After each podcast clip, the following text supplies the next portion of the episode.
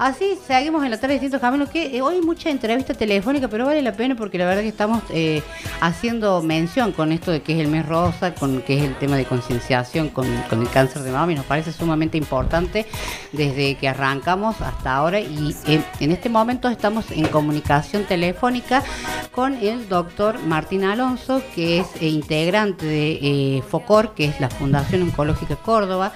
Él es médico, cirujano y especialista en oncología ¿Cómo estás, Martín? Bienvenido a Distintos Caminos. Hola Daniela, muchísimas gracias por la invitación. Eh, yo muy bien, pudiendo mm, difundir este tema de Córdoba Rosa, eh, que es el mes en el cual en todo Córdoba y en realidad en todo el mundo se hacen acciones eh, para, mm, digamos, en, contra la, en la lucha contra el cáncer de, de mama. Así es, Martín. La verdad que es, es aprovechamos todo el mes de octubre, pero la realidad es que a esto le tendremos que dar importancia durante todo el año porque hay que hacer controles y la manera de que esto se pueda trabajar y tratar a tiempo con la asistencia del, del médico es haciendo los controles preventivos. ¿Es así? Sí, es totalmente así. El, cáncer de mama es una de las principales eh, enfermedades oncológicas de la mujer. Em, em, de hecho, es la principal y la que lamentablemente tiene la mayor mortalidad de mujeres por cáncer. O sea que es una enfermedad que hay que eh, tener una gran atención. Pero la buena noticia es que desde hace ya bastantes años, digamos de unos 40, 50 años atrás, de ser una enfermedad eh, que una vez que se diagnosticaba tenía un curso malo, un curso eh, que a veces llevaba a la muerte, hoy eh, gracias a ciertas tecnologías se puede diagnosticar muy precozmente.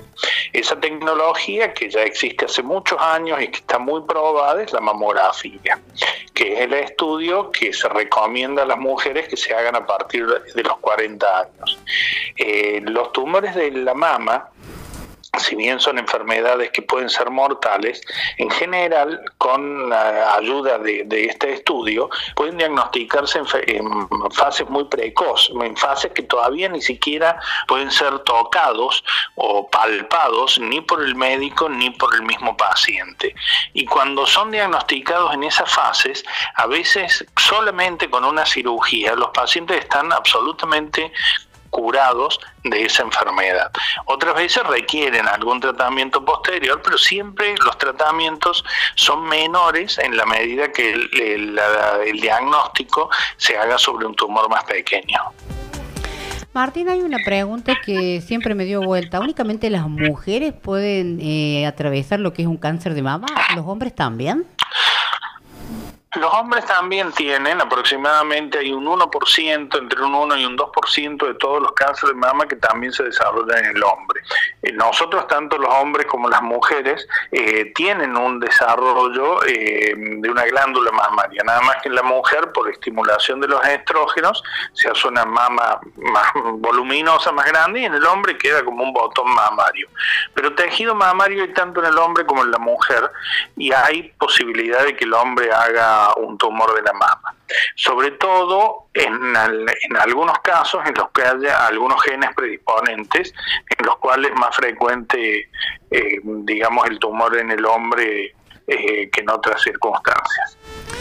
¿Cuáles son las cuestiones que tenemos que tener como alertadores para la mujer en el tema del cáncer de mama? Es cierto, y, por ahí ah, se habla de que es hereditario, que si alguien de la familia lo tuvo, puede pasar que otra integrante de la familia también lo tenga. ¿Qué hay de verdad en eso?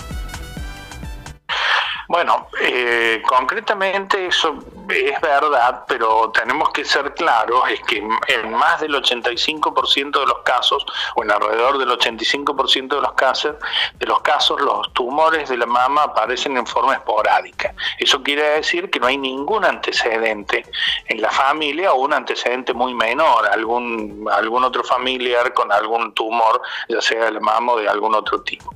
En, eh, esa razón hace que la mayoría de los cánceres de mama no sean hereditarios ni familiares y hace que las mujeres tengan un, riesgo de padecer cáncer de mama que sea relativamente lo que llamaríamos el riesgo estándar.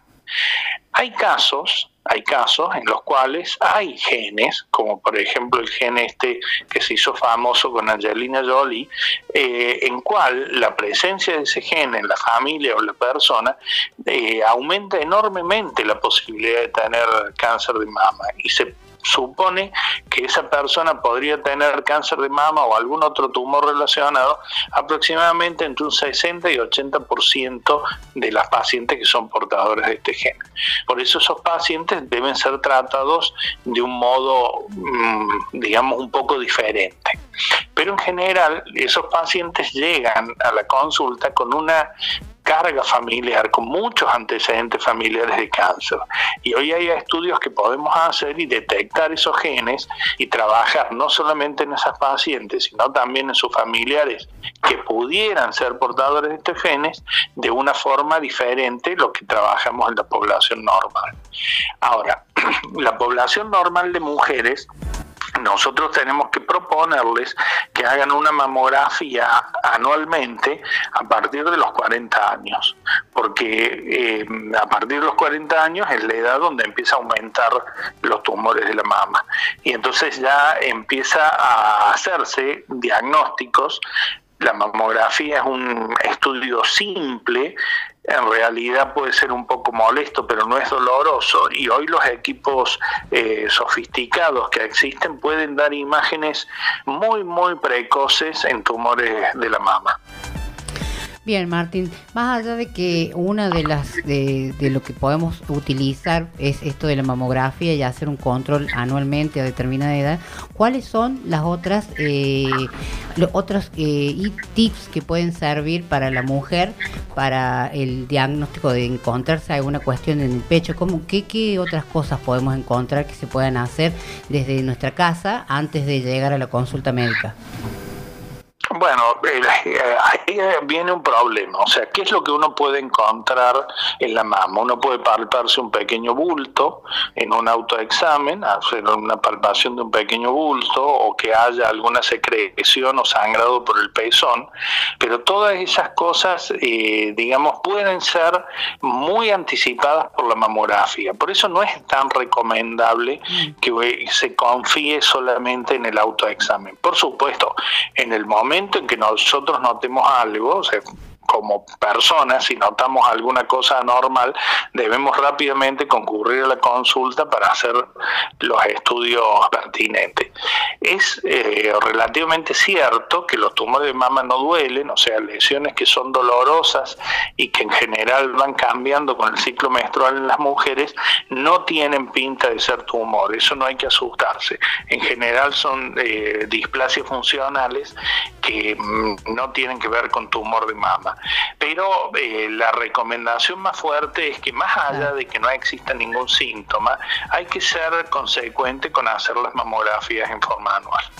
Perfecto, me parece sumamente importante. Entonces, hay a, no tener miedo también, porque hay mucha cuestión de la mujer que tiene miedo a ir a hacer ese tipo de estudios y la cuestión es que hay que hacerlos porque es la única manera de, tener un diagnóstico precoz con respecto al cáncer de mama y que después se pueda hacer todos los tratamientos pertinentes a futuro, ¿no?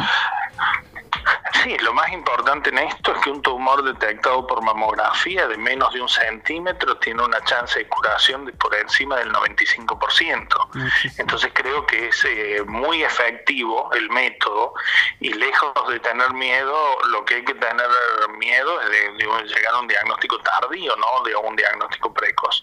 Por eso es tan recomendable eh, hacer todo esto y por eso todas estas campañas, el Córdoba Rosa, todas las campañas que se hacen mundialmente, eh, tratando de eh, hacer que las mujeres tengan conciencia de hacerse estos estudios, eh, tienen tanta importancia, porque el impacto real que tienen estos estudios en la vida de, las personas que, bueno, que lamentablemente se les diagnostica, es muy, muy importante, porque es el hecho de, por ejemplo, un diagnóstico precoz hace que la mujer conserve el pecho, que no tenga un cambio en su imagen corporal, que no deba hacer quimioterapia, que a, veces, bueno, radioterapia en la mayoría de los casos se puede se hace, pero no deba hacer ningún otro tratamiento, o sea que el beneficio que obtiene por un diagnóstico precoz es muy muy importante.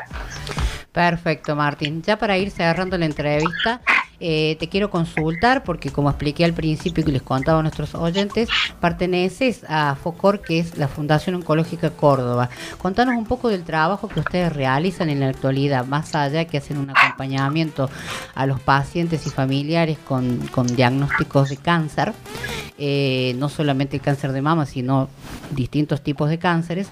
Eh, ¿Qué trabajo, cómo, qué actividades tienen ustedes en estos momentos realizando en la Fundación? Bueno, más allá de, algunas actividades que es como apoyar estas campañas y tener algunos talleres específicos, la actividad más importante que lleva la Fundación adelante es una escuela. Esta escuela, digamos, se diseñó, o mejor dicho, fue surgió como un pedido de, muchos pacientes, eh, siendo una escuela tanto primaria como secundaria, adscripta a la educación eh, oficial, o sea que tiene títulos oficiales y básicamente nació como una necesidad porque empezamos a ver dentro del sector público de salud que había mucha gente que tenía dificultades, no había terminado su escuela, no había terminado su primaria o muchas veces no lo había empezado y existía un cierto grupo de gente que no sabía leer ni escribir. Y eso era muy complicado para la salud de la gente. La escuela ya tiene eh, prácticamente 10 años, 9 años, y este año hemos tenido una matrícula de aproximadamente 200 alumnos eh, que están activos llevando sus clases. Esta escuela, digamos, una escuela para adultos, pacientes o familiares de los pacientes, que en estos últimos años ha abierto también a otros tipos de enfermedades crónicas, o sea, tenemos pacientes que también han surgido del Hospital Rawson y, de otros hospitales han llegado a la fundación y ahí han obtenido su título tanto de primaria como de secundaria. El año pasado tuvimos 30 egresados, lo cual fue un, número bastante alto a pesar de la pandemia y de tener que trabajar eh, eh, todo virtual. Así bueno, nosotros estamos muy contentos, invitamos a la gente que pueda tener alguna necesidad o alguna, eh, mm, digamos, intención de, asistir a la escuela, que a través de nuestra página se ponga en contacto con nosotros y vamos a ver si podemos ayudar en algo. La escuela ha jugado un rol muy, muy importante para mucha gente y la verdad que nosotros estamos muy orgullosos de llevar adelante este proyecto. Bueno, te agradecemos Martín por estar con nosotros en este ratito. Eh, la verdad que es sumamente importante toda la información y todo lo que nos has comentado. Pásanos, eh, por favor, la dirección donde está ubicada la fundación. La escuela queda en la calle Ferroviarios, al 1430, a la vuelta de lo que sería el hospital. En la, calle Ferroviarios es la que separa el Hospital Rauso del Hospital de Niños a media cuadra. Eh, pero lo forma más fácil de comunicarse a través de la página que es eh, www.focor.org. Eh, en esa página nos pueden dejar eh, mensajes y nosotros nos vamos a contactar con ustedes. Así que bueno, muchísimas gracias por la invitación y estaremos a disposición de las personas que puedan tener alguna necesidad que nosotros podamos ayudar. Muchísimas gracias, doctor Martín, y quedamos en contacto. Ha sido un gusto para distintos caminos contar con, con esta entrevista y bueno, eh, agradecerle infinitamente. No, por favor, muchas gracias a ustedes por poder difundir tanto sea el tema del cáncer de mama como la fundación. Muchísimas gracias. Gracias a vos.